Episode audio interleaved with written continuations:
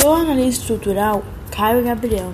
Estou finalizando os cálculos de combustível e capacidade de nossa nave para nossa missão de mapeamento do planeta Mercúrio.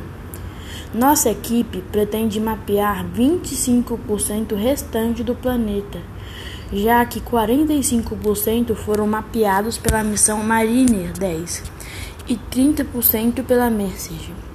Mercúrio é o planeta mais próximo do Sol, com a temperatura média de 166 graus, mas pode chegar até 466.